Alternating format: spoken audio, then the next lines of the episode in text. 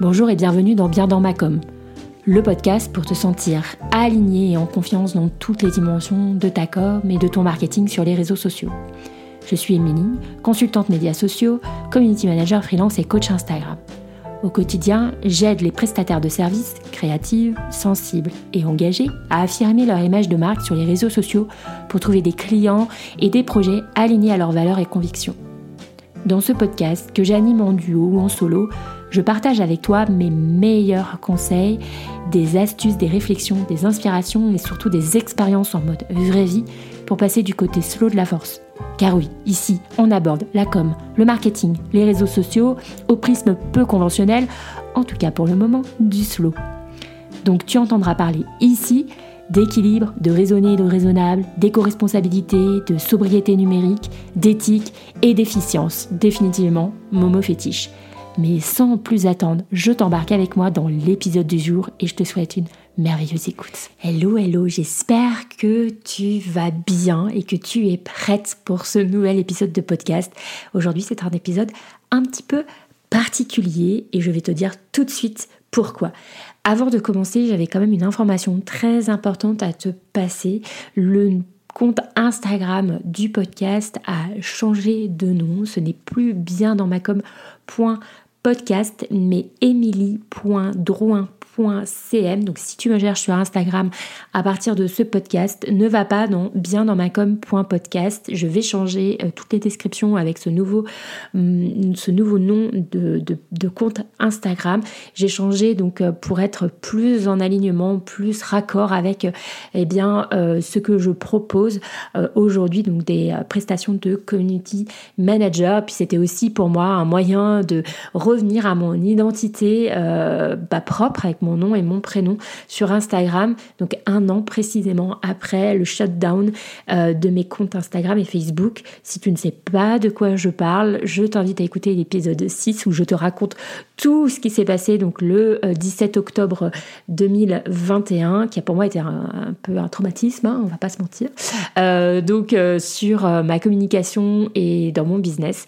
Et donc, bah voilà, aujourd'hui, un an après, j'ai eu le besoin, j'ai ressenti, voilà cet appel de retrouver mon identité et plus de me cacher derrière un nom de marque. Et comme les sujets bah, entre le community management, la communication euh, sont très très proches de ce ce dont je parle ici dans le podcast Bien dans ma com, ça me paraissait logique de ne pas créer encore un autre compte Instagram euh, pour euh, ce sera peut-être le cas plus tard mais pour le moment en tout cas je préfère continuer à parler du podcast donc sur ce compte Instagram qui est donc emily.drouin.com CM. Voilà, ça c'était la petite annonce que je voulais euh, vous préciser en introduction. Donc aujourd'hui, c'est le 20e épisode du podcast Bien dans ma com. C'est un anniversaire, c'est un jalon vraiment symbolique pour moi, donc euh, de ce d'être arrivé jusque là, euh, donc après ce projet, enfin après tous ces derniers mois et ce projet que j'ai lancé il y a moins d'un an, en décembre 2021, donc moins d'un an après, je suis déjà au 20e épisode, ce qui est pour moi vraiment un exploit et une très grande fierté. J'espère vraiment euh, ben, que toi aussi tu, tu, tu apprécies en fait le, contenu que je partage ici et vraiment j'avais euh, à cœur de fêter, euh, de marquer le coup et de fêter cet anniversaire avec toi. Et euh, bah, pour fêter ce 20e anniversaire, je te propose un épisode en duo, une interview d'une personne que j'apprécie énormément et qui est très très raccord et très très en alignement avec tout ce que je promeux ici puisque cette personne c'est Laure Daudier, la fondatrice de ma Slow Boîte. Donc quand j'ai rencontré entre guillemets, hein, euh, puisque je l'ai rencontré sur Instagram, lors au printemps de 2021, j'ai tout de suite été conquise par son discours, son histoire, ses valeurs, ses convictions et le message qu'elle porte autour du slow euh, prenariat. Et pour moi, c'était très disruptif, très, euh, très à contre-courant de ce que je pouvais entendre. En fait, c'est comme si elle disait tout haut, tout ce que je pensais tout bas depuis des années, mais moi sans vraiment pouvoir le formuler ni l'implémenter dans mon propre business. Donc l'or pour moi c'est un vrai rôle modèle du slowprenariat et je suis vraiment tellement heureuse de pouvoir bah, te proposer cette interview et j'étais très touchée qu'elle accepte de euh, bah, mon invitation et de venir au micro pour nous raconter euh, bah, tout, tout, tout, tout, ça, hein, tout ce qui est le slowprenariat et, euh, et, et, voilà comment est-ce qu'elle est passée, elle, son parcours, son histoire aussi, les différents freins qu'elle rencontre, que tu peux aussi rencontrer si toi tu es dans cette démarche de vouloir être plus solo dans ton business ou dans ta com, etc. Donc voilà, une interview mais super riche, euh, très très intéressante, très très inspirante, que je te recommande d'écouter euh, jusqu'au bout parce que vraiment, mais jusqu'au bout, euh, Laure nous partage des vraies pépites. Voilà, je te laisse donc avec cette interview et je te retrouve juste après. Bonjour Laure Salut Comment vas-tu? Mais écoute, ça va très bien, merci de ton invitation. Alors, peux-tu nous dire qui tu es et ce que tu fais? Euh, donc moi, je suis Laure Dodier et euh, je suis euh, la fondatrice de Maslow Boîte, entre autres. Je mhm. suis aussi enseignante auprès d'étudiants sur le domaine de la communication et de la gestion de projet. Et avec Maslow Boîte, j'accompagne les indépendants sur le, le slowprenariat. D'accord. Comment alors es-tu euh, devenu euh, entrepreneur ou slowpreneur On va dire ça comme ça, te concernant. alors, je suis d'abord devenue entrepreneur et après, je suis venue au slowpreneuriat, euh, un peu par accident. pour te retracer un petit peu mon parcours, moi, j'ai passé huit ans en agence de communication, mhm. à des postes beaucoup de commercial conseil. Mhm. j'ai fait un petit peu de production, mais, mais j'ai surtout été dans le, dans le commercial et le conseil. et c'était une époque où j'étais très convaincue par éducation et aussi par ce milieu dans lequel je baignais que euh, bah, la réussite professionnelle, ça voulait dire euh, travailler dur, faire des sacrifices, euh, et que c'était un peu le seul moyen de, gravir les échelons. Et donc, je m'étais lancée là-dedans. Je faisais énormément d'heures pour beaucoup de reconnaissance à tous les niveaux. Mais pour moi, c'était assez normal et c'était comme mhm. ça et pas autrement. Et euh, comme plein de gens qui ont suivi cette voie-là, j'ai euh, fini euh, au bord du burn-out. Mhm. et c'est ce qui a été pour moi le déclencheur de il va falloir que quelque chose change. Et j'ai compris que le salariat dans ce milieu-là, en tout cas, ne me permettrait difficilement de changer ça. Et j'avais envie de rester dans ce domaine-là. Donc c'est là que j'ai décidé de me mettre à mon compte pour euh, notamment euh, bah, faire toujours du conseil en communication, mais euh, à ma manière, en choisissant mes méthodologies, en pouvant travailler un petit peu moins aussi, et vraiment, vraiment mener ma barque comme je l'entendais. Donc ça, c'était en 2017.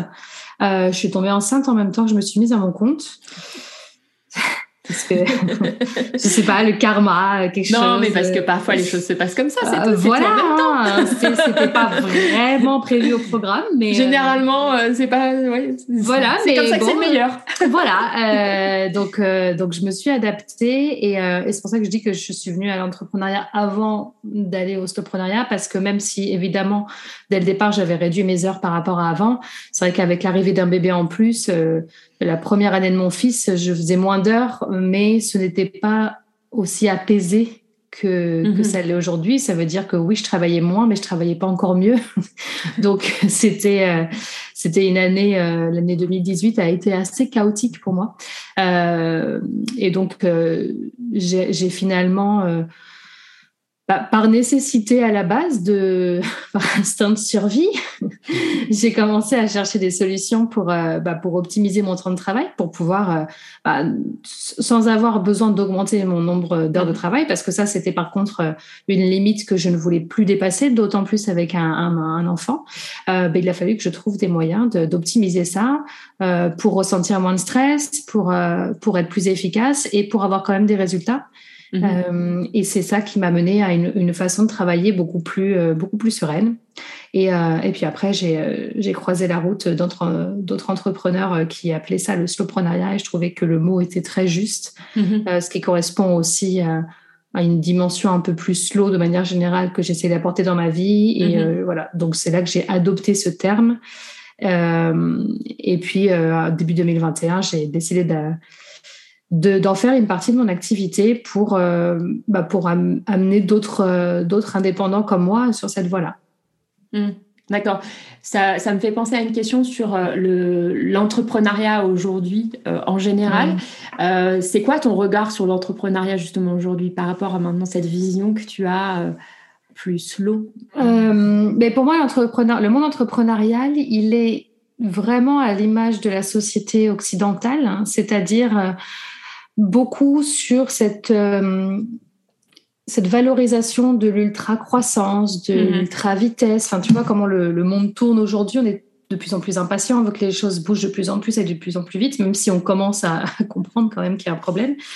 Et l'entrepreneuriat, euh, en tout cas en France, euh, mais je pense pas seulement en France, euh, il est, c'est un très bon exemple de ça. C'est-à-dire qu'aujourd'hui, quand tu parles d'entrepreneur, il y a l'image de la start-up qui revient beaucoup. C'est ça qui est très mis en avant, alors que c'est un modèle de, développement parmi d'autres qui se trouve être basé sur une croissance ultra rapide, etc. Mais en fait, ça, je pense que c'est même pas la majorité des entreprises.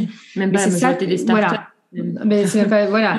Mais si tu veux, ça prend le, c'est ça qui donne un peu l'image de l'entrepreneuriat et ça fait que quelqu'un qui va euh, lancer son activité, qu'il soit indépendant ou qui monte une entreprise, euh, qui va finalement croître à une, vitesse beaucoup plus organique, beaucoup plus logique, et ben souvent ces gens-là vont avoir l'impression qu'ils vont pas assez vite, mhm. alors qu'en fait ils, ont une croissance qui est euh, à un rythme logique, voilà.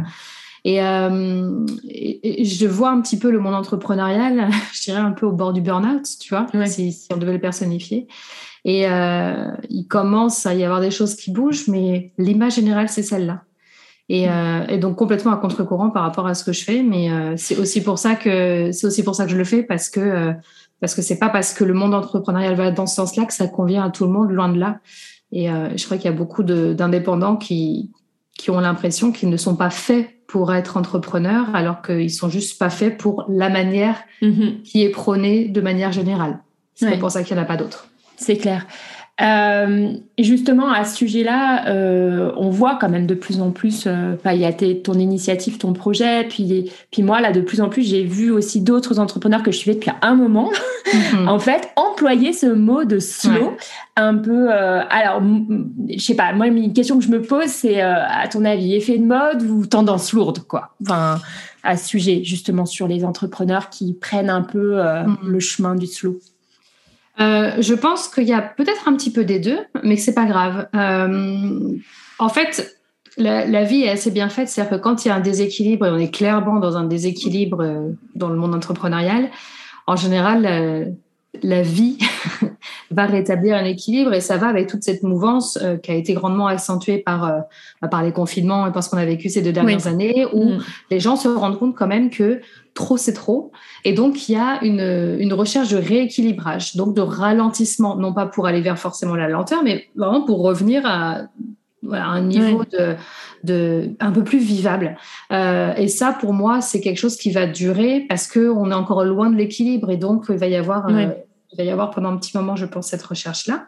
Et ça, c'est ça, c'est très chouette. Et euh, c'est complètement l'une des missions de Maslow Boîte de participer à ça. Après, évidemment, bah, dès que tu as des choses comme ça qui émergent, oui, tu vas avoir des gens qui vont bah, qui dès, dès qu'ils vont faire un petit quelque chose dans ce sens-là, vont en parler un peu plus largement. Et ça peut passer pour une tendance. Et euh, comme tu en as eu d'autres dans d'autres domaines à un moment donné, tu vois, sur tout ce qui est spiritualité, d'un seul coup, mhm. il y a tout le monde qui se mettait à ça, puis ça se rééquilibre, et puis il y a un petit peu de tri qui se fait. Mais mais c'est pas grave. Moi, je vois pas négativement parce que je me dis que ces effets de mode en mhm. termes de discours, c'est aussi ce qui permet bah, de faire parler les choses et que bah, les gens pour qui ça fait vraiment sens de manière profonde, bah, c'est ce qui va peut-être permettre à ces gens de découvrir que c'est possible. Mhm. Donc, oui, il y a certainement un peu des deux. Il y a certainement des gens qui sont pas du tout slow, mais dès qu'ils vont euh, euh, ralentir un petit peu, vont dire Hey, euh, je suis dans le slow. Et c'est pas grave parce que si ces gens-là touchent du monde, tu vois, en fait, et ben, ça va promouvoir la cause de manière un peu plus euh, large Exactement. quand même. Donc euh, moi j'aurais tendance à dire euh, que ça soit un effet de mode pendant un moment, c'est pas grave, parce que en fait je trouve qu'il n'y a pas d'enjeu, c'est plus un enjeu individuel mhm. et qui petit à petit va avoir un, un impact plus global. Mais franchement, qu'est-ce que ça peut faire s'il y a quelqu'un qui décide de dire qu'il est dans le saut alors que c'est pas très vrai? C'est pas grave en soi. Si ça peut permettre à d'autres personnes de découvrir que c'est possible et d'aller creuser un petit peu plus, en fait, quelque part, ça n'engage que la personne qui en parle de, ouais, c'est, en fait, c'est presque tant pis pour cette personne-là. Mm-hmm. Mais euh, ça ne va pas avoir d'impact négatif pour moi sur, euh, sur les autres.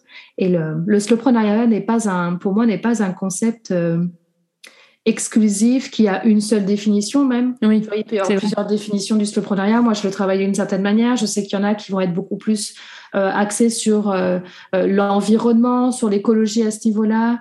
il y en a qui vont être beaucoup plus sur vraiment avoir un nombre d'heures minimum. Enfin, c'est pas grave en fait. C'est un concept qui est large, euh, dans lequel beaucoup de monde peuvent s'y retrouver. Et euh, si au global, tous ensemble, on arrive à rééquilibrer les choses, eh bien, c'est très bien. Oui, oui c'est clair. Moi, ça, je suis complètement d'accord avec toi. Même dans, moi, je travaille plutôt sur le côté communication et mm. je vois bien qu'on est plusieurs à employer ce terme. Et pour autant, on fait pas forcément toute la même chose. On n'a pas toute la mm, même définition de, de ça et c'est OK, en fait. Non, je pense euh. que c'est un moyen de, par contre, d'identifier notamment vis-à-vis des clients que, euh, eh bien, que en tant que professionnel, on va pas prôner, on va pas être le genre de, de, de pro à, aller les encourager, aller toujours plus vite, toujours plus loin, toujours plus voilà. Et en fait, c'est un moyen aussi de bah, d'être au clair sur euh, la philosophie de travail qu'on a et, euh, et c'est très bien parce que mm. pour le coup, c'est important, tu vois, quand, surtout quand on est prestataire de service dans ce domaine-là, dans la communication, euh, une, un, un, professionnel qui, qui nous fait confiance pour gérer sa communication, pour l'accompagner là-dessus, c'est hyper important d'être en phase. Et oui, clairement. Euh, tu vois, d'être en phase là-dessus. Donc, euh, euh si euh, c'est quelqu'un qui aime bien euh, qu'on le qu'on prenne le temps de lui expliquer les choses, qui a pas forcément envie d'une croissance ultra rapide, en tout cas qui est pas prêt à ça, qui veut plutôt trouver des moyens qui lui conviennent et qui tombe face à quelqu'un qui fait que du gros hacking et qui va vouloir lui faire aller très vite. Ah, tu vois, ça va pas le faire. Ça va pas le faire. Et inversement, et inversement, quelqu'un qui cherche ça et qui tombe sur quelqu'un qui fait de la communication, ça va pas coller. Donc autant être au clair. Ouais, sur. Voilà sur ça en termes de discours euh, commercial, on va dire. Tout à fait. Euh, comment ça se traduit en fait aujourd'hui dans ton quotidien de manière euh, ouais, très concrète, très pragmatique, justement le, le slow? Est-ce que qu'est-ce que ça a changé concrètement dans ta vie professionnelle et personnelle Ouais, c'est très lié et c'est vrai que moi je lis pas mal les deux. je pourrais dire que de manière au niveau de ma vie professionnelle, ce que ça a changé, c'est que je n'ai plus du tout de charge mentale professionnelle ou de stress au quotidien. J'ai des périodes de stress liées à ma profession parfois quand je suis en période de lancement, par exemple. Mhm. Euh, j'ai un lancement, une promotion sur un produit, je sais que j'ai certaines attentes commerciales, etc. Il faut que je sois particulièrement euh, euh, réactive. Là, c'est un stress, mais qui pour moi, qui est lié à un événement ponctuel, euh, c'est pas un stress négatif. En général, moi, je le vis plutôt comme quelque chose de stimulant parce que c'est ponctuel et parce que c'est lié à un événement. Et ça, c'est OK. Par contre, euh, ce que j'ai réussi à éliminer, c'est, euh, je dirais, tout le stress du quotidien professionnel de, oh là là, il me reste encore tout ça sur ma to-do list. Oh là là, j'ai pas avancé là-dessus. Merde, je suis en retard. Ah là, j'utilise cette méthode pour communiquer, pour vendre, mais je suis pas très à l'aise dessus. Euh, en fait, le but du slowpreneuriat, pour moi, c'est, enfin, c'est l'un des objectifs, c'est aussi d'éliminer ça. Donc, euh, oui, ça a changé mon, ma quantité d'heures de travail parce que je suis passée d'à peu près 35-40 heures quand j'ai démarré à mon compte. Là, aujourd'hui, je suis à peu près à 20 heures par semaine. Donc, ça a changé ça aussi. ça a changé ça aussi. Euh, mais, euh, ouais, ça a changé euh, vraiment la façon dont je vis mon boulot aujourd'hui. Donc, la sérénité que j'y ai trouvée, pour moi, elle est presque plus impactante que le nombre d'heures. C'est-à-dire que je pourrais avoir la même sérénité en travaillant plus. C'est juste que moi, j'ai fait ce choix par rapport à ma vie de famille de pas travailler plus, mais euh, je pourrais avoir la même sérénité même en bossant 35 heures par semaine. C'est pas une fin en soi. Donc, plus, tu vois, je vais plus me tabler sur mon ressenti au quotidien. Je suis bien dans mon boulot, je prends plaisir à faire les tâches, je ne fais plus de, je n'utilise plus de méthodes qui me correspondent pas, dans lesquelles je suis pas à l'aise. Euh, et je parle pas de sortie de zone de confort pour progresser. Hein. Je parle encore une fois de ce qu'on fait au quotidien, ce qu'on répète, ce qui constitue notre quotidien professionnel. Je j'adopte que des façons de faire maintenant qui me conviennent. Mm. Et, euh, et ça, ça change, ça fait gagner du temps, ça fait gagner du confort de travail et euh, ça enlève beaucoup, beaucoup de stress. Mm. Tu, tu l'as identifié dans tes publications, je l'ai vu euh, souvent, justement, un des freins principaux pour passer d'un côté, plus dans le côté slowprenariat, c'est l'argent, hein, c'est euh, le, le, chiffre d'affaires euh, généré. Et toi, justement, est-ce que ça, y a, sur ce point-là, qu'est-ce que ça a changé pour toi de passer de, on va dire, de l'un à l'autre? Euh, J'ai doublé mon chiffre d'affaires. Oui, c'est ça qui est fou. mais, mais c'est pas si fou que ça en fait quand il pense. En fait, c'est assez logique mm. parce que euh, moi, j'ai une façon, j'ai aussi adopté une philosophie de travail minimaliste, donc euh, que j'appelle plutôt moi l'essentialisme, c'est-à-dire que je vais dans toutes mes tâches et dans le, tous les process, on va dire, qui, qui composent ces tâches-là, je vais essayer d'identifier mais qu'est-ce qui est vraiment important pour avoir le résultat de qualité que je veux? Et bah, tu te rends compte qu'il y a plein de choses qu'on fait un peu par principe parce qu'on a vu qu'il fallait faire comme ça ou parce qu'on a l'impression que nos clients attendent plus de choses. Et puis en fait, il y a plein de fioritures, d'accord?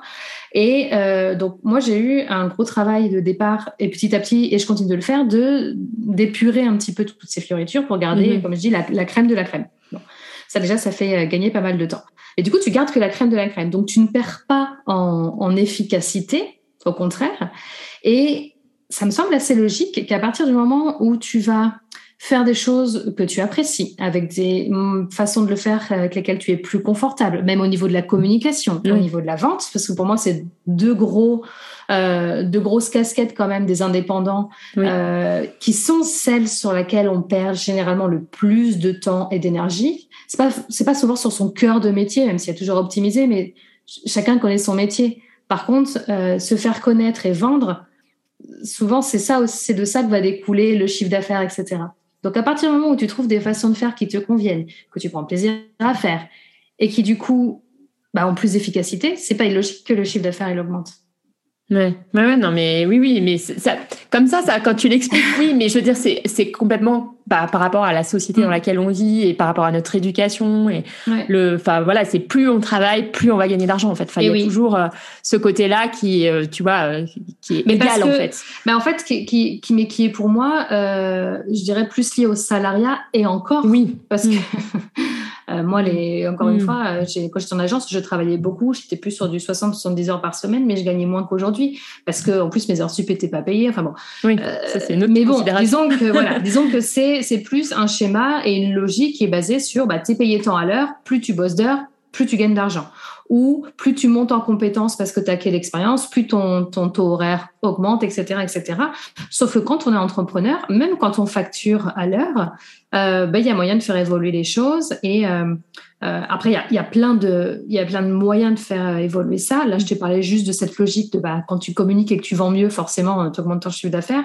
Mais ça va passer souvent par l'optimisation de son business model aussi, pareil, pour avoir quelque chose qui est plus confortable et plus rentable. En fait, dans le slowpreneuriat, n'oublie pas la rentabilité. Quoi. Le slowpreneuriat, ce n'est pas, euh, ce n'est pas euh, accepter de vivre avec des cacahuètes. On a le droit. En fait, on, a le droit de se dire, moi, je veux bosser 15 heures par semaine et je veux gagner 1000 euros par mois. Je veux rien de plus. J'ai pas besoin de plus. Donc, je vais trouver un, avec euh, mon métier, je vais trouver un, modèle d'affaires qui va me permettre de faire ces 1000 euros par mois en travaillant 15 heures par semaine, 10-15 heures par semaine. Et je vais peut-être pas chercher à fond à, optimiser ça parce que ça me convient. On a le droit aussi. Mais on a le droit de se dire, bah, moi, je vais bosser 15 heures par semaine, mais par contre, je veux gagner 3000 euros par mois. Et eh bien, dans le slowpreneuriat, on va se dire, OK. Comment c'est possible ça? comment, comment, comment, voilà, comment on relie les deux bouts euh, Et souvent, ça va passer par bah, aller vers des choses vers lesquels on est plus confortable, plus efficace, plus, plus dans le flow. Et après, c'est hmm. vachement de cas par cas aussi. Hein. Enfin, Bien euh, sûr, oui, oui, parce qu'après, c'est pas l'idée. C'est pas l'idée de reprendre un modèle unique euh, ou, comme on dit, scaler son business, blablabla, ou faire de la formation en ligne ou je sais pas quoi. Ben, en, fait, alors pas du tout forcément. Euh, je pense qu'il y a aussi une, grosse, un gros amalgame qui est fait à ce niveau-là, oui. qui est lié, en tout cas, c'est comme ça que j'analyse, au fait qu'il y ait beaucoup de euh, de formateurs et de coachs qui vont euh, former à créer des business en ligne, qui vont utiliser comme argument, et qui est un argument qui est valable, hein, euh, ça va vous permettre de gagner plus sans travailler plus. Parce mhm. que ce sont des modèles d'affaires qui sont exponentiels. D'accord? Quand un nouveau client, ça ne te demande pas forcément, toi, plus de travail, parce que souvent, il va s'ajouter à un groupe, ou c'est une formation d'autonomie, etc. ça, c'est une réalité. Mais ce n'est pas pour ça que le seul moyen de gagner autant ou plus sans travailler plus ou en travaillant moins, c'est ce type de modèle d'affaires. Et moi aujourd'hui dans ma clientèle, en tout cas pour ceux que j'accompagne euh, aussi en, direct euh, sur mon plus gros programme, je crois que je n'ai personne. Il y, a, il y, en a un peu plus de 30 aujourd'hui. Je crois qu'il n'y en a aucune qui, à ma connaissance, fait de la formation en ligne. C'est que euh, des prestataires de services, des artisanes, euh, euh, souvent c'est ça. Mais c'est pas grave parce que dans tous les métiers, il y a moyen d'optimiser ça. Ouais, oui, mais ça, ça c'est souvent un frein qu'on se, qu'on se met nous-mêmes parce qu'on voit les. Enfin, voilà, il y a ceux qui font beaucoup de bruit, il y a ceux qui, qui voit le plus, qui sont les plus visibles et qui ont ces modèles-là. Et on se dit, mais c'est pas possible que moi, je l'applique peut-être à ma réalité ou que je m'autorise ma, mon. Et puis, mm, et puis parce qu'on remet pas, en fait, je crois que tu vois, tu parlais des freins, il y a le frein financier, mais il y a aussi euh, un, un frein euh, que je rencontre beaucoup, c'est accepter qu'il va falloir changer des choses et changer ses habitudes. Et euh, on a beau savoir que c'est pour, pour le mieux, mm-hmm. c'est difficile c'est difficile de remettre en question des choses qu'on a toujours faites. C'est difficile de se dire ah bah tiens ça fait peut-être un moment que je suis ça et en fait euh, bah, c'était pas la bonne façon de faire. Il y a beaucoup d'enjeux d'ego et c'est pas négatif quand je dis ça, mais il faut réussir à se dire euh, punaise. En fait, je fais ça depuis des années et j'avais moyen de faire euh, de faire autrement et à moins m'épuiser. Et il faut passer ce cap-là. Et c'est vrai que ça peut faire beaucoup de changements parce que des gens qui sont habitués à fonctionner d'une certaine manière depuis des années ou qui se lancent dans l'entrepreneuriat et qui sont encore très empreint de la façon de faire dans le salariat, bah, c'est accepter de se dire là, je vais développer mon activité d'une manière qui va à contre-courant par rapport à beaucoup de choses que je peux entendre autour de moi. Et ça, ça peut faire peur.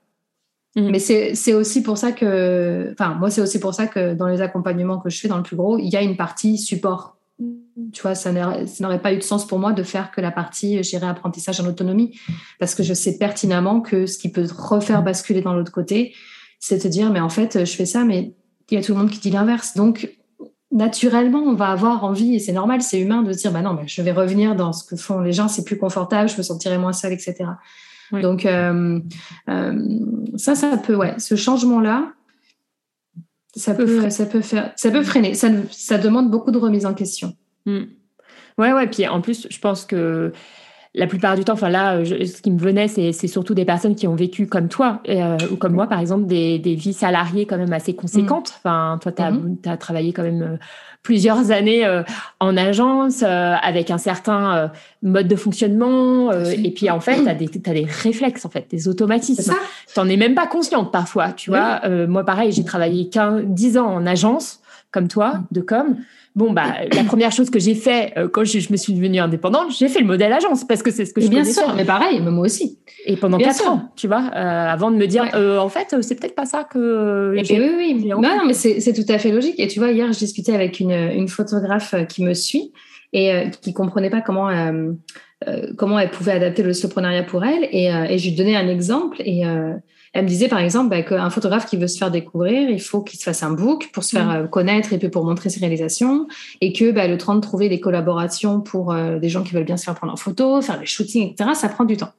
Et euh, ce que je comprends, c'est une réalité du métier, évidemment qu'on choisit toujours un photographe quand même en, ayant vu son travail et par rapport à un style qui nous convient. C'est mm. ça, c'est un fait. Et donc, je regarde, je dis, mais regarde, tu as plein de photos sur ton, sur ton compte Instagram. Elle me dit, oui, oui, justement, parce que j'ai pris le temps de le faire. Je dis, oui, sauf que moi, quand si je me positionne dans, en tant que personne qui recherche une photographe, j'ai pas besoin d'en voir autant pour voir ton style. Hmm. Mais il y a cette idée chez beaucoup de photographes que bah il faut foison d'exemples pour convaincre parce que voilà c'est une idée qu'on a et donc et là, elle dit oui, c'est pas faux, mais parce que quand on, quand on, si on a toujours vu ça, si on voit ça chez les autres, etc., hmm. bah on se dit, bah il faut que je fasse ça. Et en fait, moi, ce que je vais travailler beaucoup, euh, notamment quand on parle d'essentialisme, c'est c'est quoi l'essentiel? Qu'est-ce qu'on enlève? Là, il faut enlever quelque chose. Donc, qu'est-ce qu'on enlève? On va pas enlever, par exemple, dans ce cas-là, évidemment qu'on va toujours montrer des, exemples. Donc, qu'est-ce qu'on peut simplifier? Et des fois, simplifier, c'est bah, je vais en faire moins. Et peut-être que je vais plus sélectionner, etc., pour gagner du temps. Et, euh, et ouais, c'est un, un travail euh, d'introspection professionnelle qui est assez important. Et donc, il faut faut plonger dedans, quoi. Ouais, c'est ça, il faut aller voir sous le tapis. et il faut accepter que, ouais, des fois, on va se dire, ah merde, j'ai fait ça euh, depuis longtemps, bon, ben, je vais changer. Et puis, en général, le cerveau, il aime pas trop ça. Puis, il y a des gens qui ont beaucoup de résistance au changement. Donc, euh, voilà. Donc, euh, c'est pas, c'est un frein qui est, réel et qui est presque pire, je trouve, que celui de l'argent, parce que l'argent, c'est assez, assez simple à lever, je trouve. C'est-à-dire que les gens se disent, bah oui, ok. Puis, puis ils ont d'exemples, tu vois, moi, plus je vais montrer d'exemples de regarde telle personne, elle a fait ça, ça lui a pas fait peur de ses salaires. Ah oui, ok, ça c'est assez facile finalement. Mais la résistance au changement, c'est là où où moi j'ai le plus de boulot dans, la maturation. que les gens se disent, OK, allez, je me lance, que ce soit avec moi ou pas, hein, mais OK, je change des choses dans ma manière de travailler et je n'accepte plus de m'épuiser pour pas assez de résultats, j'accepte plus euh, de faire des choses qui ne me conviennent pas, d'avoir du stress au quotidien et tout.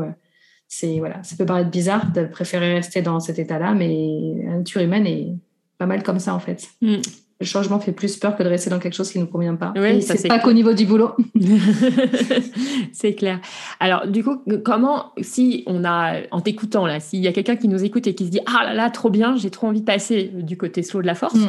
euh, comment est-ce que, euh, comment est-ce qu'on commence? Comment est-ce qu'on, comment, par quoi euh, je sais pas, euh, c'est pas des trucs et astuces parce que je pense que hmm. c'est plus profond que, que, ça, mais, mais, mais c'est quoi le, premier, le premier pas en fait pour aller vers, vers ça, vers plus de slow dans son business, sans pour autant tout révolutionner quoi.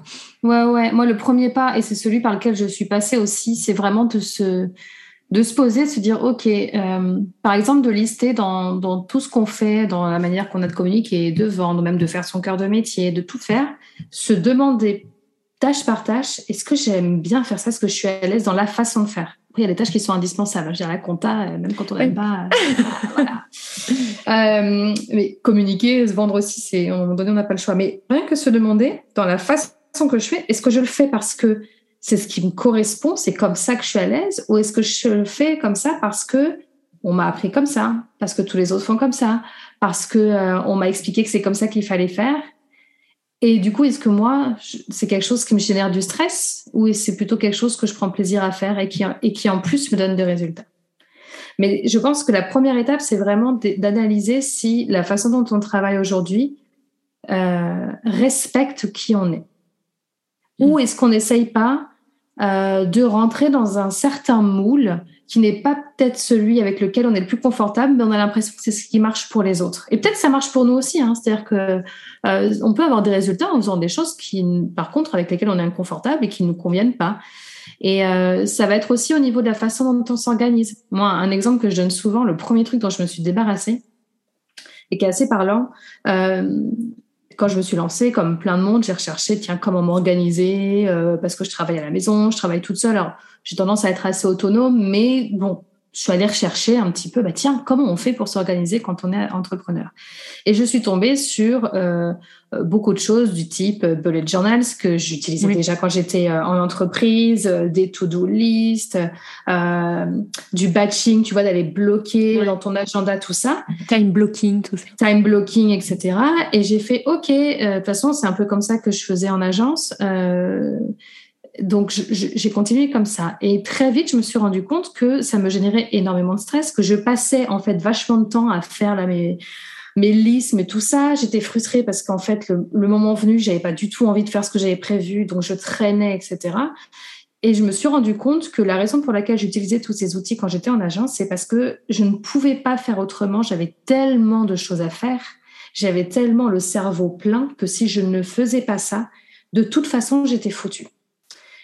Mais par contre, ce n'était, une fois tu vois que j'avais allégé un petit peu le truc, ça ne correspond pas du tout à ma manière de fonctionner. Et moi, d'avoir mon agenda qui est rempli, ça me stresse. Je suis quelqu'un qui ait besoin, euh, tu vois, de. J'ai un tempérament où j'ai besoin d'avoir de l'espace, d'avoir de la souplesse. Et donc, j'ai éliminé déjà euh, ça. Je ne fais plus de time blocking. Dans mon agenda, je note que mes rendez-vous et les cours que je donne, là, pour pas les oublier, pour pas mettre autre chose à la place et pour savoir quand il faut que j'aille à l'école aussi, accessoirement. Enfin, tu vois, truc euh, pratique pratique. Mais sinon, en dehors de ces, de ces rendez-vous-là, je ne note rien dans mon agenda de ce que j'ai à faire. Je sais à peu près. Euh, alors déjà, j'ai beaucoup épuré aussi hein, au fur et à mesure mes nombres de tâches. Mais en gros, j'ai un petit peu tout dans la tête. Je sais mois par mois les objectifs que je me donne, où est-ce que je vais arriver, et puis je découpe ça un peu naturellement par semaine. Et je commence ma semaine en me disant euh, tiens cette semaine j'aimerais bien avancer à tel niveau. Et puis au jour le jour, tiens là je me sens de faire ça, là je me sens de faire ça. Évidemment des fois j'ai des impératifs et donc je vais les caler. Et s'il y a des moments où j'ai l'impression que tiens cette semaine j'ai quand même pas mal de choses là, il faut pas que j'oublie. Je vais prendre un papier, un crayon, puis je vais me les noter, tu vois. Mais ça vient quand il y a besoin. Et ça, rien que ce petit truc-là tout con d'arrêter de me dire qu'il fallait que je sois organisée d'une certaine manière, mais ça m'a libérée, mais de fou. Et au final, j'avançais mieux. j'ai gagné du temps parce que j'arrêtais de passer du temps sur le, des, tu vois, des, exercices d'organisation qui me servaient pas. Mhm. Euh, ça m'a libéré de mon stress parce que j'ai moins l'impression de procrastiner. Et euh, donc, ouais, tu vois, ça, c'est un exemple pour que ce soit plus clair aussi pour les gens et peut-être des questions à se poser. Mais après, j'ai fait ça pour tout. J'ai fait ça pour la manière dont je communique, la manière dont je vends. Euh, voilà, et, euh, et, ça, c'est une bonne première étape. Et après, si les gens veulent, veulent aider, j'ai un, j'ai un quiz qui permet de voir son profil oui, euh, justement, je l'avais fait, ouais. ouais voir son, son, profil entrepreneurial et, euh, et, du coup, je donne des conseils sur euh, bah, comment adapter un petit peu par ça. C'est pas que par rapport à l'organisation. Euh, ça permet voilà de, se rassurer aussi en se disant ça va, je suis pas un extraterrestre en fait. Euh, il y a d'autres gens qui fonctionnent comme moi et ouais. Si j'avais une première étape, ce serait ça. D'accord, ok. Euh, tu as parlé un petit peu de la, communication, donc je vais faire une espèce de transition assez brute euh, sur la communication, puisqu'on est dans un podcast qui s'appelle Bien dans ma com, donc j'aimerais bien aussi que qu'on en parle. Euh, justement, par rapport à, la communication, donc toi, tu as dans cette démarche en fait de passer de, de l'entrepreneuriat classique à, on va dire, à, au plutôt côté slowpreneur, tu as donc changer un peu ta manière de communiquer? Comment ça s'est passé? Qu'est-ce qui euh, Oui, bah, c'est-à-dire qu'avant, tu vois, j'ai fait comme plein de monde qui se lance, c'est-à-dire que j'ai ouvert une page Facebook, je me suis mise sur LinkedIn, je me disais tiens peut-être me mettre sur Instagram. Enfin, euh, mes premières années, euh, je dirais les deux premières années, en, bah, quand je faisais du consulting en communication, j'ai m'étais fait une plaquette, des cartes de visite, enfin un petit peu la, la panoplie du bon petit communicant, tu vois. Euh, sans trop me poser de questions parce que bah tu vois je reprenais aussi ce, que faisait mon ancienne agence. Enfin je me disais modèle agence voilà modèle agence. Euh, aujourd'hui je ne suis plus que sur un seul réseau social. Pour ma Slowbot je suis que sur Instagram. Mhm. euh, la page Facebook qui existe c'est juste pour pouvoir avoir les les outils studio. de créateur studio et tout ça exactement. Et d'ailleurs il, y a une seule publication qui dit allez sur Instagram. Euh, sur LinkedIn, j'y suis pour qu'on puisse me trouver et c'est indiqué, je suis que sur Instagram, je ne poste rien sur LinkedIn. De temps en temps, je partage quand euh, il y a des gens qui me citent, je repartage, mais c'est tout. Euh, donc voilà, j'ai choisi un réseau social qui est celui, moi, avec lequel je suis plus à l'aise, qui m'offre aussi un potentiel créatif qui est le plus vaste et où je sais que ma cible se trouve. Donc, mm. je suis uniquement là-dessus. Euh, et après, j'ai aussi une, newsletter où je communique, euh, enfin c'est aussi un canal et un podcast, mais qui viennent un petit peu, euh, on va dire que c'est plus... Alors déjà, j'en envoie pas souvent et je fais pas beaucoup d'épisodes de podcast. Je dois être à un ou deux par mois et pareil pour les newsletters. J'ai pas du tout de rythme régulier et j'ai décidé de m'affranchir d'ailleurs de cette obligation de régularité en ayant conscience de ce que j'y perdais, mais en ayant surtout conscience de ce que j'y gagnais. Mhm. Donc, euh, ça veut dire que je fais pas la course aux chiffres sur mes écoutes de podcast, etc. C'est juste que je réfléchis plus euh, mes outils en termes de, de, format de contenu, ce que ça me permet de faire, que de visibilité. Pour moi, mon outil de visibilité, c'est Instagram. Ok. Tu vois, c'est hyper intéressant ce que tu dis. Ouais. Tu vois, c'est ma porte d'entrée, c'est Instagram, c'est avec ça que je développe ma visibilité. Et après, le reste, c'est de, c'est plus différents formats vers lesquels je vais diriger les gens euh, en fonction des types de contenus. Et après, euh, ce que j'ai ajouté aussi, c'est euh, le blog, qui sont des retranscriptions de mes épisodes de podcast. Et je devrais aller dans, dans les mois qui viennent vers Pinterest, mais ça, par contre, tout ça, je le délègue. C'est pas D'accord. Ok, ouais, c'est hyper intéressant ce que, ce que tu dis, c'est-à-dire que c'est agile. Moi, je trouve qu'il y a le mm. mot agile qui me venait là par rapport à, à, à, se servir des plateformes euh, bah, de manière agile, c'est-à-dire de pas euh, euh, à la fois se dire ok, il faut que j'ai une stratégie spécifique à LinkedIn, il faut que j'ai une stratégie spécifique à, au podcast, il faut que j'ai une stratégie euh, spécifique à et en fait c'est là où tu démultiplies, je trouve, une espèce d'énergie complètement dingue, surtout quand tu es seul à la tête de ton entreprise. Tout à fait. Une grosse boîte qui a des millions à dépenser en marketing sûr. Ok, mais euh, mais quand tu es tout seul à la tête de ton entreprise, il y a ce côté euh, justement, on va te caler le modèle grande entreprise et mm-hmm. ah mais non, il faut pas partager le même euh, contenu sur Instagram et sur LinkedIn. Mais pourquoi en fait? mais Exactement, et c'est hyper important ce que tu dis. Et tu vois au point que un des bonus dans dans mon accompagnement, c'est comment faire son plan de com quand on est indépendant. Ouais. En ultra simplifié parce que toutes les toutes les, les ressources que tu trouves notamment en ligne sur comment faire un plan de com, c'est pour des entreprises. Et en fait, quand tu es tout seul, tu n'as pas besoin de tout ça. Et donc, du coup, j'ai fait bah, comment tu peux, en, en, deux jours, tu te fais ton plan de com adapté à un, un, indépendant qui est tout seul. Plus le jour où tu te développes et que tu as des salariés, etc., t'inquiète, tu auras le temps de mettre autre chose en place. Mais, et, et parce que moi, ça m'a fait halluciner, justement, quand je faisais de l'accompagnement d'entreprise. Donc, je, je, faisais pas mal de veille sur, euh, évidemment, ce qui existait comme article, etc. Et en fait, c'est juste ce qui est dit. C'est juste que c'est pas adapté à des, à des freelances, tu vois, par exemple. Enfin, t'as pas besoin de tout ça quand tu es freelance. Et, euh, et malgré tout, euh, je pense qu'il y a plein de freelances. Et encore une fois, bah, nous y compris, on calque le modèle agence. Et donc, en fait, tu te retrouves à faire plein de choses qui finalement te demandent du temps, de l'énergie et qui apportent pas autant de résultats par rapport à ce que tu y mets. Mm. Donc, c'est vrai que, euh, ouais, moi aujourd'hui, j'ai un écosystème dans ma communication. J'ai une porte d'entrée principale après, voilà, je commence à en développer avec le SEO et après, plus tard sur Pinterest, d'autres portes d'entrée annexes. Mais par contre, je le fais parce que ce n'est pas moi qui le fais. C'est-à-dire que euh, je n'ai pas cherché à rajouter d'autres portes d'entrée tant que je n'avais pas les moyens de déléguer ça à quelqu'un d'autre. Hmm. Parce que moi, j'ai pas envie que ma communication dépasse un certain temps de travail. Même si aujourd'hui, une grosse partie de mon job, vu que mes produits sont en disponibilité tout le temps, bah, une grosse partie de mon job, c'est de parler du soloprenariat. Mais je vais pas parler que de mes produits non plus tout le temps, donc je limite le temps où je parle de ça. Et euh, j'ai une grosse porte d'entrée et le reste, c'est du, je le vois juste comme des outils et des formats différents. Et c'est pareil sur, tu vois, sur ma stratégie sur Instagram où, euh, où là, depuis, depuis cet été, j'ai décidé de ne faire quasiment plus que des reels. oui, justement, euh, je voulais qu'on en parle. parce que voilà, et ben là, je l'envisage de la même manière, c'est-à-dire que je ne fais pas des reels pour le côté potentiel de diffusion. S'il y en a qui marchent et que ça permet à des gens de, me découvrir grâce à ça, c'est super. Mais par contre, moi, je fais d'abord des reels pour ma communauté existante. Et j'ai choisi ce format-là parce qu'aujourd'hui, je trouve que c'est euh, euh, un, format qui permet pas mal de choses en termes de créativité, que je m'amuse dessus, euh, que ça me prend moins de temps à faire souvent que de faire des styles, etc. Donc, en fait, je ne me sens pas obligée d'utiliser les outils comme ils sont prônés habituellement.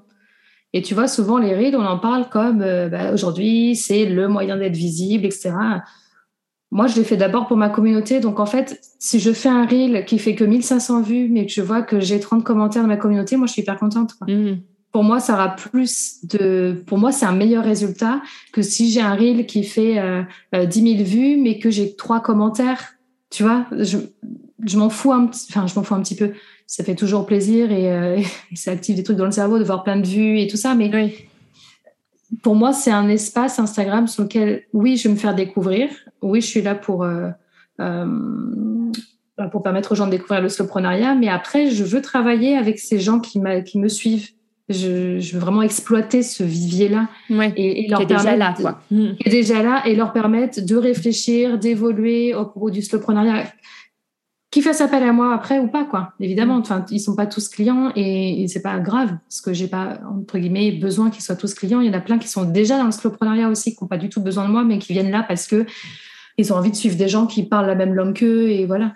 Donc mm. euh, mes publications oui j'utilise les reels mais je me sens pas obligée de le faire euh, ultra régulièrement euh, pour la visibilité. Et donc c'est pareil pour mes podcasts c'est pareil pour mes newsletters et j'ai un très bon taux d'ouverture sur mes newsletters. En général, je suis à 50%, alors j'en envoie une ou deux par mois et de manière absolument pas, euh, peut-être c'est pas un jour fixe ou quoi. Oui, mais alors ça, pour moi, euh, ce que tu dis, c'est tellement juste et, c'est aussi mon, mon message mm. principal parce que j'en peux plus en fait de ce côté justement régularité métronomique là, euh, hyper linéaire. Euh, enfin, moi, ça fait huit ans que je suis sur le web et ça fait huit ans que je publie des, des, des contenus. Des contenus. Euh, mm. J'ai jamais réussi, jamais de ma vie, jamais réussi à être, euh, tu sais, euh, disciplinée sur euh, sur mon sur ma sur ma régularité et ça ne m'a jamais empêché ni d'avoir des clients, ni des vues, ni des commentaires, ni rien du tout en fait. Et et je je vois pas en fait. Alors après, je comprends le côté que ça aide certaines personnes aussi peut-être mm. à se mettre dedans parce que peut-être toi comme moi, on est des communicantes naturelles. Je pense que mm. enfin toi, c'est clair que tu as, ce potentiel-là. Et, donc peut-être que pour des gens pour qui c'est pas naturel, bah, il mm-hmm. faut peut-être se forcer un petit coup au début avec un rythme. Mais en vrai, ça va pas apporter plus de. Ben, c'est surtout que pour moi, il n'y a pas de, il y a pas de, il y a aucune méthode, que ce soit dans la communication, dans le commercial, dans l'organisation, dans, tout ce qui fait nos différentes casquettes. Et je pense que c'est la même chose au niveau des métiers. Il n'y a pas une méthode qui va marcher à tous les coups pour tout le monde. C'est-à-dire que tu as des gens qui vont choisir cette voie de l'ultra-régularité, poster tous les jours, euh, etc., et qui vont suivre tout ça à la lettre, et ça va cartonner. Et il y en a qui vont suivre tout ça à la lettre, et ça ne va pas marcher. de la même manière, tu en as qui vont pas être réguliers, et ça va cartonner, et d'autres qui vont pas être réguliers et ça va pas marcher. Et je pense que il faut vraiment accepter quand on est à son compte que on va avoir différentes méthodes et que le but ultime, c'est pas d'adopter parfaitement une méthode, c'est de trouver ce qui marche pour soi. Moi aujourd'hui, ne pas être régulière, ça ferait que j'ai des résultats pourris. Bah évidemment que je me dirais bon bah ok, faut que je sois régulière. Sauf que j'arrive à l'être pas du tout et ça marche quand même. Donc, je vais pas me faire suer tu vois. Clair, clair. Mais en fait, il faut, il faut tester et, et, et si une en fait, c'est surtout ça, c'est que si une manière de faire ne fonctionne pas pour, euh, pour quelqu'un, même s'il entend dire que c'est comme ça qu'il faut faire, eh ben, il faut essayer autre chose. Mm. Et, et, c'est pas grave, on s'en fout si on fonctionne pas exactement. C'est ce qui marche pour notre collègue, notre concurrence. Ça marche pas pour nous, mais que nous, c'est notre façon on s'en fout. L'important, c'est d'être confortable dans ce travail et d'avoir du résultat. Mm. Le reste, euh, c'est clair. Le reste, on s'en moque. C'est clair. Et aussi, euh, ce qui est intéressant dans ton, dans ton cas de figure, c'est que tu as, choisi donc Instagram, qui est quand même, enfin, on entend beaucoup de choses sur Instagram, mm-hmm. notamment euh, cette année, là, ces derniers mois, depuis le printemps, c'est, voilà, Instagram, euh, le mal aimé, quelque part. Euh, toi, as, justement, c'est un peu à contre-courant, parce que de faire, de miser aussi tout sur une plateforme mm-hmm. sociale, euh, toute ta enfin, en gros, comme tu dis, la porte d'entrée, ta visibilité mm. euh, là-dessus. Euh, enfin, je sais pas, c'est presque à contre-courant presque aujourd'hui, euh, tu vois. alors, en fait, pour moi, en organique entièrement, quoi. Ouais, on pourrait croire. Alors, pas tout à fait. Enfin, des fois, je fais un petit peu de, pub sur sur ma masterclass, sur mon lead magnet, mais c'est tout. c'est des choses que je suis en train de tester en ce moment, mais mais sinon, en soi, je fais, par contre, je fais pas de publicité pour avoir plus d'abonnés. Moi, quand je fais de la publicité, c'est pour diriger vers euh, une offre, un truc comme ça. D'accord. Euh, mais la page en elle-même, elle est en organique et euh, euh on pourrait croire que c'est un pari risqué, mais après, j'ai quand même une base de données email qui est assez grosse. Aujourd'hui, je crois qu'en personne active, parce que après, j'enlève ceux qui du coup sont des abonnés, mais je crois que je suis à 1100 personnes. Ah oui. Hmm. Donc j'ai euh, quand même ça. Et euh, euh, c'est aussi pour ça que je suis assez sereine, parce que je sais aussi que les gens qui sont abonnés à ma newsletter et qui les lisent, c'est des gens qui sont bien accrochés, quoi. Enfin, tu vois, qui, qui sont. Et en fait, je préfère presque regarder euh, ce chiffre-là que le nombre d'abonnés sur Instagram, parce qu'il y a aussi plein de gens qui sont pas du tout. Euh, c'est volatile, quoi. Euh, ouais, voilà, qui sont pas du tout actifs, impliqués, etc. alors que quand tu vois ma communauté sur par mail, même si j'en envoie pas souvent, mais bah, en gros, à chaque newsletter, j'ai 500-600 personnes qui les lisent. Et en fait, c'est déjà énorme pour moi. Euh, et, c'est plus, tu vois, en fait, c'est ça que je regarde plus comme chiffre. Et euh, cette base de données là, bon, ben, elle est, elle est à moi. C'est-à-dire que là, pour le coup, euh, Instagram, demain, Instagram, je sais pas, soit un problème technique ou adopte une façon de faire qui ne me convient plus et je prends la décision de changer de plateforme. Ben, je sais que j'ai toujours ces 500-600 personnes-là qui me suivent régulièrement, qui lisent mes newsletters et avec qui je peux communiquer. Donc, je, je prends pas un pari si risqué que ça en étant sur une seule plateforme.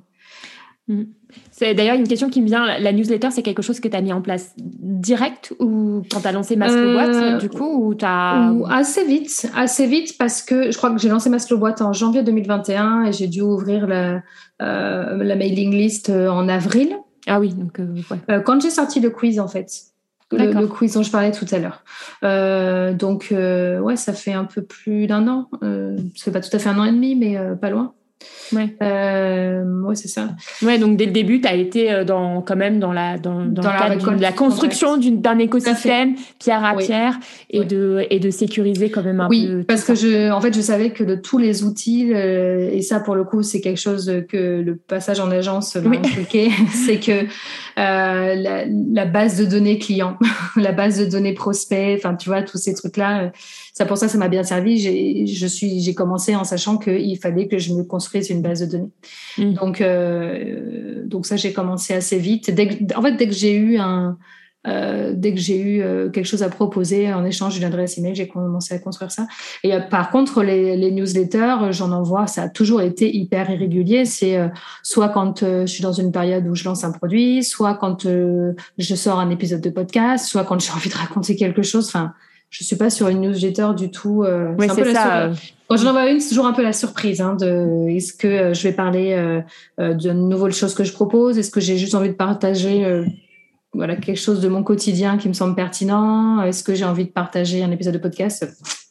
Ouais, mais bon, après, tu as 50% de, de- d'ouverture, donc, euh, donc euh, encore Écoute. une fois, on revient au, au- à l'essence même du, du Écoute, truc. euh, je, me, en fait. je me dis que, bon, en tout cas, dans mon cas, ça fonctionne. Et même Ouais. si je suis pas régulière, c'est vrai que je n'ai pas créé de rendez-vous comme le font certains et qui est très bien. hein. Moi, il y a des newsletters que je reçois toutes les semaines et je les lis parce que euh, parce qu'elles sont intéressantes et que je suis contente de les avoir toutes les semaines. C'est-à-dire que c'est pas du tout une, une mauvaise pratique en soi, mais moi, j'ai pas envie de m'imposer ça et je le fais d'une manière qui fonctionne quand même pour moi, donc très bien. Mhm. Essentialiste et, euh, et slow. Voilà. Tout à fait.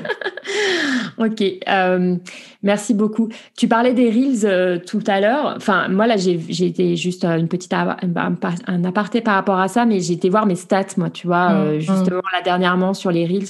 Bon, quand même, c'est aujourd'hui, je trouve le format le plus slow, hein, euh, parce que c'est le format le plus à plus longue durée de vie sur la Oui, plateforme. C'est juste impressionnant euh, entre les stories, les posts, les posts, euh, voilà, de, dans le classement, euh, c'est le- en premier les reels, ensuite les posts et Ouais. ensuite euh, les stories. Alors là, Et, c'est c'est et complètement l'effondrement des, des, des Ouais, stats. c'est mais- clair. Et ça fait vraiment partie des arguments pour lesquels j'ai, euh, j'ai choisi aussi de me concentrer Ouais. sur les reels. C'était pour actuellement c'est le plus pérenne sur Instagram. Ouais, c'est ça. Mm. Et, euh, et j'essaye aussi de faire attention euh, à, à l'impact environnemental de tout ce que je poste. C'est-à-dire Ouais. que euh, en général, je vais poster deux, trois publications par semaine. Donc reels. Enfin, ouais, je vais être à ça en ce moment. Euh, plus les stories et J'essaie toujours de me dire, il faut que c'est de la valeur ajoutée parce que c'est un format en plus qui est quand même assez gourmand Oui. parce que c'est de la vidéo. Oui, exact. Donc j'ai pas envie euh, déjà d'en faire trop pour ces raisons-là et euh, bah, je veux que ça soit pertinent et que ça apporte quelque chose, pas que à moi quoi. C'est-à-dire Mhm. que quitte à ce que ça ait une- un impact et d'autant plus parce que comme c'est pérenne et que ça peut être visualisé par beaucoup de monde, etc. Voilà. Donc j'essaie de trouver le bon équilibre euh, et pour moi ça, passe par euh, bah, par bien réfléchir à ce que je pose dedans. Donc en gros on va jamais me voir juste euh, reprendre une tendance où on danse juste histoire de faire des vues quoi. Ça n'a rien à voir avec le schmilblick de la, tu vois.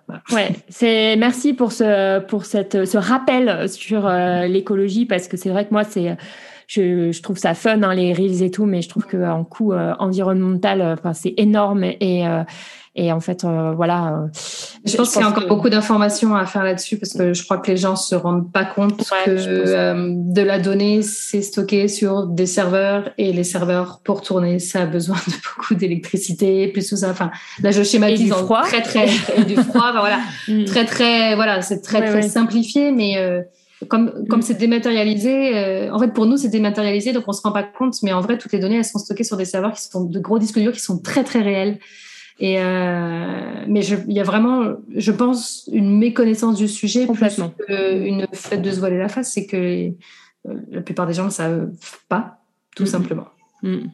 Oui, bon, en tout cas, merci pour, euh, pour ce rappel. Euh, alors, pour finir notre conversation, ce podcast s'appelle Bien dans ma com. Alors, est-ce que Mm. tu aurais un conseil à un ou quelqu'un, enfin quelqu'un qui nous écoute, euh, qui voudrait se sentir bien dans sa com sur, les, sur le web et les réseaux sociaux? Bah, se rappeler qu'il y a plein de manières de faire les choses. Et ça va rejoindre ce que je disais euh, tout à l'heure quand tu m'as demandé par quoi commencer dans le slowpreneuriat, c'est que Euh, c'est important, je trouve, pour bien communiquer euh, et que même quand c'est pas son truc, parce que c'est pas le métier de tout le monde et c'est normal, mais de vraiment explorer toutes les possibilités jusqu'à ce que jusqu'à jusqu'à trouver pardon euh, celle qui nous convient.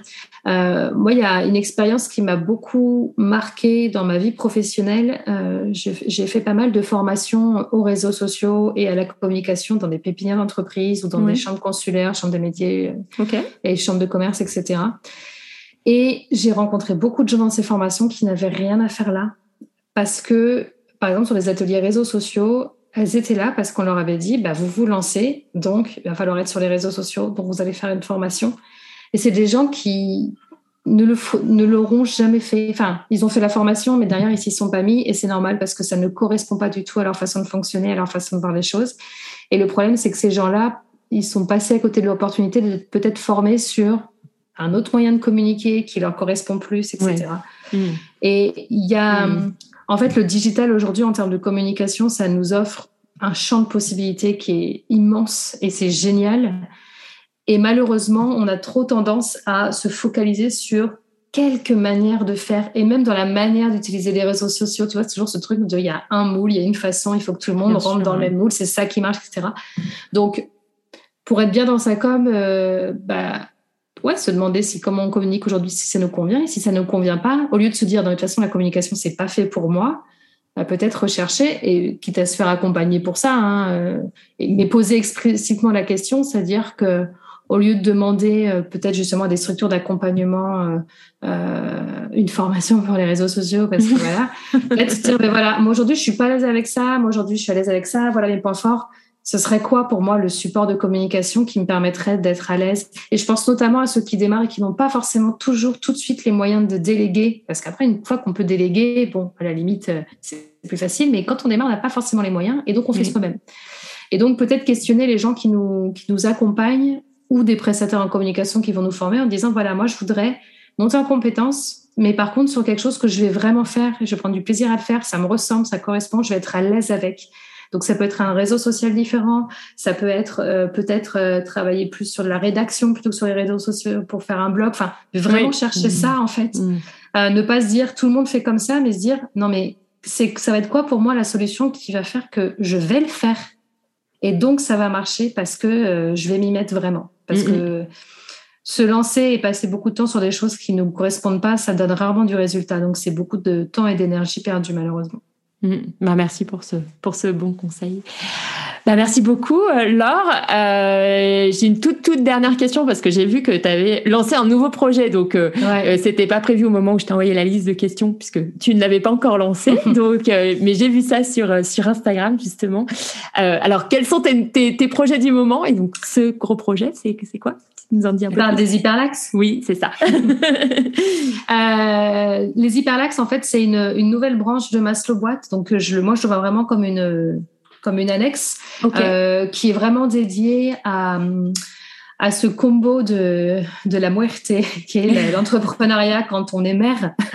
Oui. Euh, parce que euh, je suis, bah, j'ai eu un bébé, euh, donc moi il y a, cinq mois, cinq mois, c'est cinq mois aujourd'hui.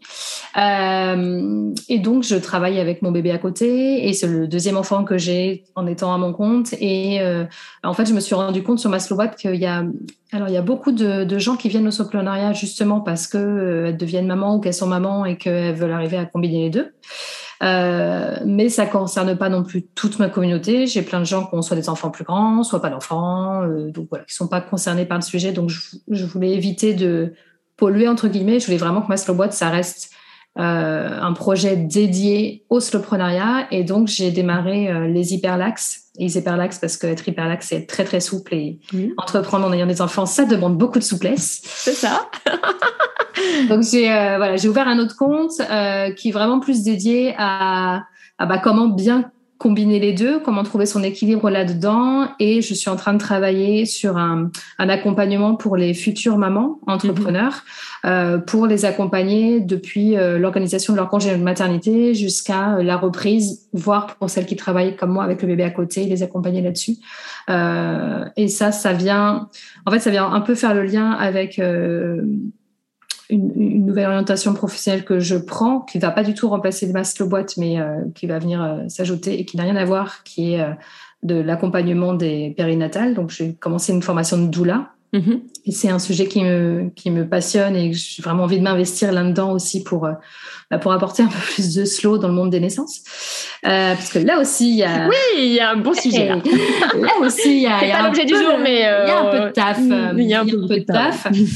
euh, et donc, ouais, c'est. En fait, j'ai très envie de parler de ça. Moi, je m'épanouis beaucoup dans ce sujet-là. J'adore en parler. J'adore parler avec les gens autour de moi de euh, de, ouais, de tout ce qui est grossesse, euh, accouchement, euh, postpartum, tout ça. Et donc, je ne sais pas encore ce que je comme activité autour de ça après ma formation, mais pour le moment, moi, je sais que j'ai réussi pour ce deuxième enfant à bien organiser mon congé maternité, à faire un vrai mois d'or où j'ai, pendant un premier mois, où j'ai vraiment été concentrée uniquement sur moi et mon bébé.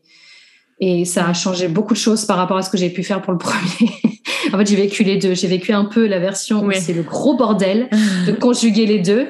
Et là, je suis dans une version beaucoup plus apaisée et donc j'ai envie de faire profiter de mon, euh, bah, d'autres euh, d'autres mères entrepreneurs de, de cette expérience-là. Et puis euh, et puis je pense que c'est vraiment deux sujets sur lesquels rien que les, les, groupes de parole et les échanges et le soutien est hyper hyper hyper important. Et euh, donc voilà il n'existe pas trop, quoi, en fait. Hein. ça, commence à, ça commence à émerger. Il y a des choses qui mmh. existent, mais qui sont un, peu pour les mères en général. Et ça, c'est déjà génial. Et moi, je, je participe moi-même à des groupes de parole là-dessus. Mais c'est vrai que, bah, étant dans cette situation, j'avais envie de proposer quelque chose pour les mères entrepreneurs parce que euh, la différence qu'on a peut-être souvent avec euh, d'autres mamans qui sont soit salariées, soit mères au foyer, même si évidemment il y a toujours du cas par cas, mais c'est que on a, euh, on a vraiment toujours un peu notre, euh, notre projet pro en tête et, euh, et du coup, ça rajoute une, une certaine charge malgré tout. Et puis, on a une réalité qui est du stress et puis on a une, une organisation et une façon de vivre et de gérer les choses qui est assez différente en général des salariés. Et donc, enfin, l'un n'est pas mieux que l'autre. Hein, c'est juste que du coup, voilà, j'avais envie de proposer quelque chose à, aussi aux, aux, mères qui entreprennent pour que parce ouais bah ça pour le coup enfin moi j'ai à part toi euh, j'ai j'ai pas vu j'ai pas vu grand chose euh, passer parce que enfin moi mon dernier il a 4 ans donc tu vois hmm. c'est quand même assez récent mais en même temps assez proche hmm. et euh, et à mon à mon époque au moment où mon, mon dernier est né ça ça ça il y avait pas du tout écoute moi je n'ai pas trouvé non plus c'est aussi pour ça que je me suis dit bon bah je vais je vais proposer quelque chose parce que je je mais pas très bien. Je sais que ça peut que ça peut aider donc euh, donc voilà. Ouais, bah, merci. En tout cas pour ça. Bah merci beaucoup, euh, Laure. Alors je mettrai euh, tout, hein, tout ce dont on a parlé, donc euh, ton compte Instagram, euh, bah, les deux, hein, Maslow Boîte et Hyperlax, mm du coup, euh, le quiz dont tu as parlé mm deux fois ou trois fois, je sais pas, dans notre entretien, et qui est super à faire et, ton site internet. Voilà, vous pourrez trouver tout dans, dans les notes euh, de, de, de l'épisode. Voilà, et puis évidemment, euh, vous retrouvez euh, Laure sur Instagram. Et puis, je suis sûre qu'elle se fera un plaisir à vous, de vous répondre à toutes vos questions sur tout à fait. tout à fait. Ne pas hésiter. voilà. Bah, merci beaucoup et à très bientôt alors. Merci beaucoup, Émilie. À bientôt. Un immense merci d'avoir écouté cet épisode jusqu'au bout. J'espère sincèrement qu'il t'aura inspiré et surtout aidé à voir les choses un peu de manière différente pour le business, la com, le marketing, les réseaux sociaux, etc. Tu peux retrouver dans les notes de cet épisode toutes les coordonnées euh, au sujet de l'or, donc euh, où tu vas la retrouver sur le web et ce qu'elle propose. Je mettrai tout donc euh, dans les notes. Donc rendez-vous euh, là-bas si euh, tu cherches à, à suivre l'or ou à découvrir ce qu'elle propose. Par ailleurs, tu peux aussi le partager, partager cette conversation avec ta communauté ou avec quelqu'un que tu connais si tu penses que ça peut vraiment aider. en fait, voilà, de, que ce discours peut aider bah, des personnes que tu connais à voir les choses différemment et de manière peut-être un peu plus cool, un peu plus euh, slow, un peu plus euh, détendu hein, euh, par rapport à toutes ces, toutes ces problématiques. Ben, évidemment, fais-le, voilà. et je te remercie d'avance de le faire. quant à nous, bien écoute, on se retrouve très vite pour un nouvel épisode en duo ou en solo. Pour le moment, je ne sais pas, ce serait au gré de l'inspiration de ce qui vient pour le prochain. Mais on se retrouve très vite. Donc je te souhaite une très belle soirée, une très belle journée en fonction de quand tu écoutes cet épisode. Bye bye